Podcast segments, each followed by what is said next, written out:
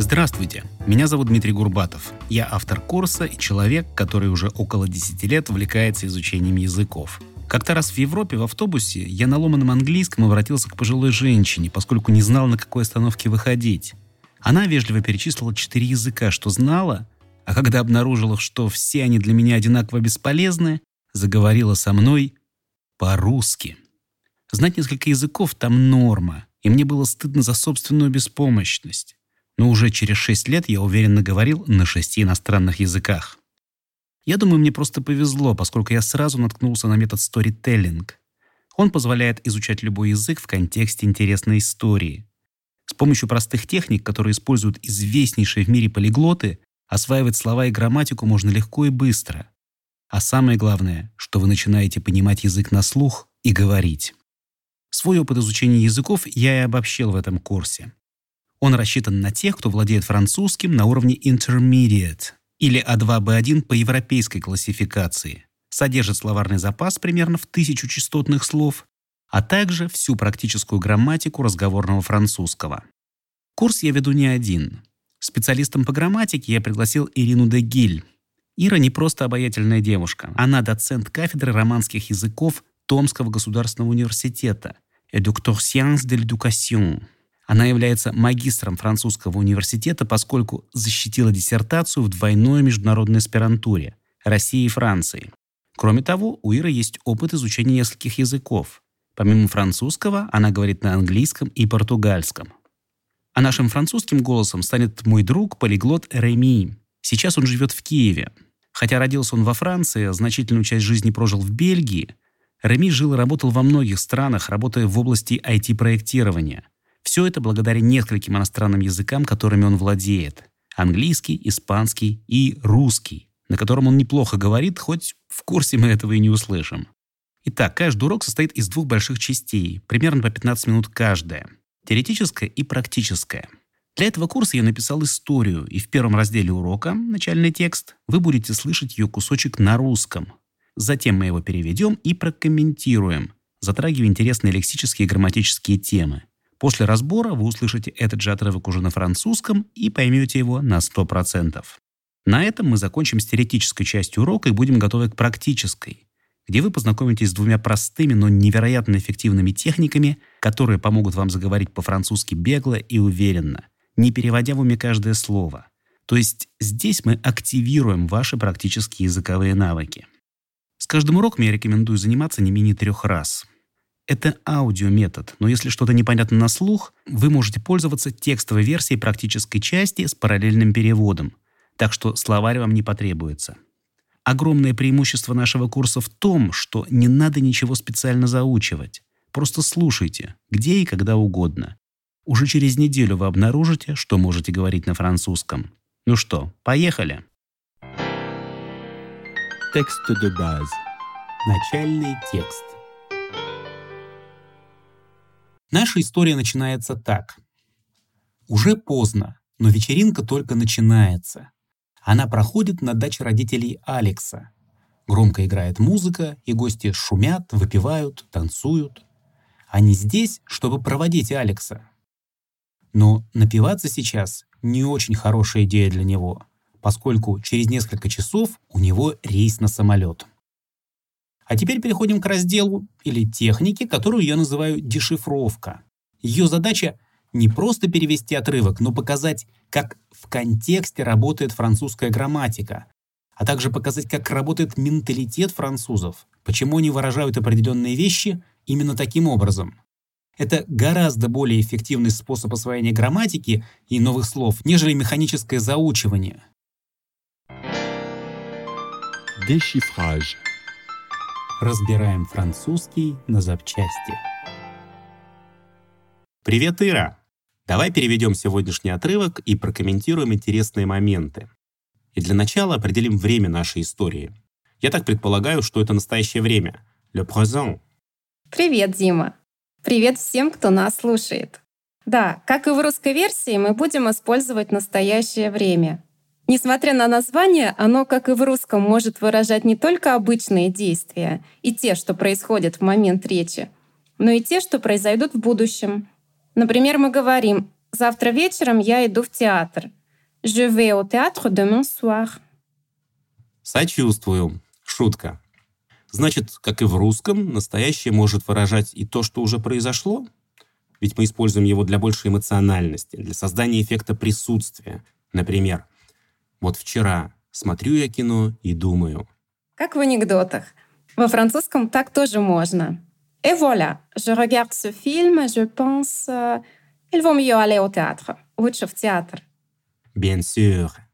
Кроме того, французам повезло. У них только одно настоящее время.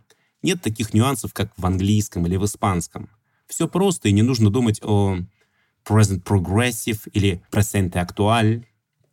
Да, неважно, происходит ли действие в данный момент, продолжительное оно или нет. Отлично. Давай приступим к дешифровке. Я говорю фразу, Рами ее переводит, а мы разбираем. Итак, уже поздно, но праздник только начинается. Il est déjà tard, mais la fête ne fait que commencer. Il est déjà tard. Уже поздно. Французская фраза почти всегда требует подлежащего, пусть и такого безличного, как «il», и сказуемого глагола, в данном случае «être». Il est déjà tard. Уже поздно.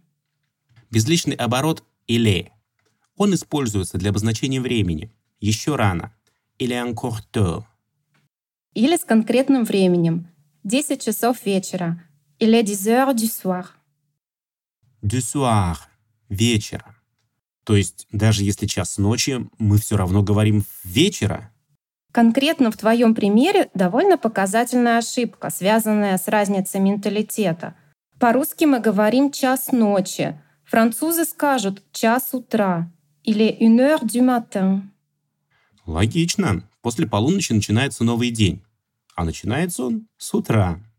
Хотя у меня он довольно часто начинается только вечером. Во французском в указании времени вообще не используется слово «ночь». Деление там таково. Столько-то часов утра — matin. Это с часу ночи до полудня. Полдень — midi. После обеда — de l'après-midi. Часу дня и до 6 часов вечера. Вечера — du soir. С 6 часов и до полуночи. Любопытно. Идем дальше. Или déjà tard, но праздник только начинается. Mais la fête ne fait que commencer. Это интересный оборот, на который стоит обратить внимание. Ne fait que плюс инфинитив. С одной стороны, французам повезло, что только одно настоящее, но есть и оборотная сторона медали. Необходимы другие лексические и грамматические средства, чтобы выразить нюансы действий. Например, если нам надо подчеркнуть только, лишь, мы используем ne fait que. Получается, что если мы скажем «la fête commence», вечеринка начинается, то мы упустим этот нюанс. Она вот-вот, только начинается. Кстати, по поводу вечеринки. La fête — это праздник, общее понятие. Для вечеринки лучше использовать слово la soirée — вечер, вечеринка. Продолжаем. Она, эта вечеринка, проходит на даче у родителей Алекса. Elle a lieu dans la maison de campagne des parents d'Alex. La maison de campagne. Во Франции нет дач в нашем понимании. Хм, счастливчики. Поэтому мы слышим «деревенский дом» как ближайший аналог. Да, у некоторых семей может быть деревенский дом, но это люди с достатком. Во фразе «la maison de campagne» я бы обратила внимание на то, что функцию прилагательного может играть существительное с предлогом «de» без артикля. Студенческий городок — «ville d'étudiants», деревенский дом — «maison de campagne», где проходит праздник. Итак, дом принадлежит не Алексу, а его родителям. La maison n'est pas à Alex, elle appartient à ses parents. Вечеринка проходит. La fête a lieu. Выражение avoir lieu – иметь место. Вечеринка имеет место? Да, этот оборот используется, когда нужно указание места действия. Если бы мы хотели сделать акцент на том, что вечеринка проходит, ну скажем, хорошо, Я бы предпочла «La soirée se passe bien». А если сказать «мы с коллегами организуем вечеринку»? Mes collègues et moi, on organise une fête. Можно еще сказать «я даю вечеринку». Je donne une fête. Отлично. А проходит вечеринка действительно неплохо. Громко играет музыка, и гости шумят, выпивают, танцуют. La musique est forte et les invités crient, boivent et dansent. По-русски мы говорим «играет музыка», а по-французски музыка громкая. La musique est forte. Опять же, нам важно не то, что она играет, а то, что она играет громко. Elle est forte. Прилагательное fort имеет не только значение «сильный», но и громкий. Про человека мы можем сказать «il parle fort». Он громко разговаривает. Или про гостей в нашей истории. Les invités, дословно приглашенные, от глагола приглашать invité, которые, судя по переводу Реми, кричат, а не шумят. А как сказать не громкий, а тихий? Ба, бас.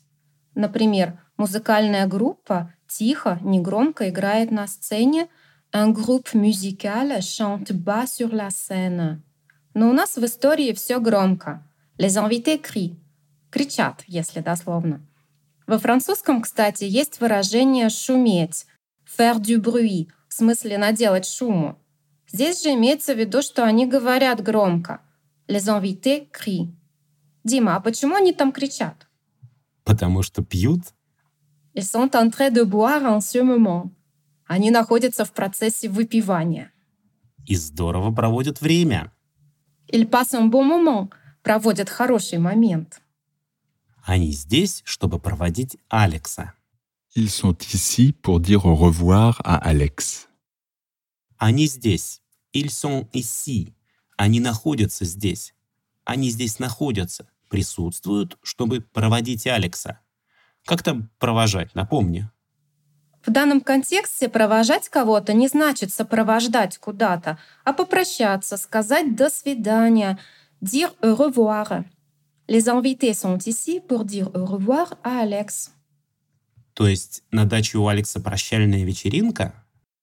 Да, une fête d'adieu. А как будет день рождения? В смысле праздник? Un anniversaire. Например, мы собрались здесь, чтобы отпраздновать день рождения шефа. On est réunis ici pour célébrer l'anniversaire du chef. Да, и народу чувствуется у Алекса немало. Il y a pas mal de monde. Как бы сказали французы, неплохо там мира. Гости сидят за столами, за барной стойкой. Les invités sont assis à table et au comptoir. Это ты, кстати, к чему сказал? Да просто вспомнил один день рождения бывшего шефа. Но это другая история. А в нашей Алекс думает, напиваться сейчас не очень хорошая идея. Ce n'est pas une bonne idée de se saouler maintenant. Я обратил внимание на порядок слов. По-русски, чтобы подчеркнуть обстоятельства времени, напиваться сейчас, мы выносим его в начало, а по-французски наоборот. Да, в начале предложения у нас «ce n'est pas une bonne idée» de se saouler maintenant. Продолжаем. Напиваться сейчас не очень хорошая идея. Через несколько часов Алексу нужно садиться на самолет. Alex doit prendre l'avion dans quelques heures. Здесь тоже, в отличие от русского, обстоятельство времени встанет в конец. Алекс doit prendre l'avion dans quelques heures. Алекс doit prendre l'avion. Алекс должен взять самолет? Забавно. Ну, наверное, иностранцы, изучающие русский, тоже ломают голову над тем, почему, когда речь идет о самолетах и поездах, во-первых, люди садятся, не берут, а во-вторых, садятся на них. Верхом, что ли? Ну, если так подумать, il doit prendre l'avion гораздо более логичный выбор. Можно было сказать на русский манер. У Алекса рейс самолет. Алекс а un vol. И по этой причине он не пьет. Pour cette raison, ce n'est pas une bonne idée de se saouler quelques heures avant le départ, за несколько часов до вылета.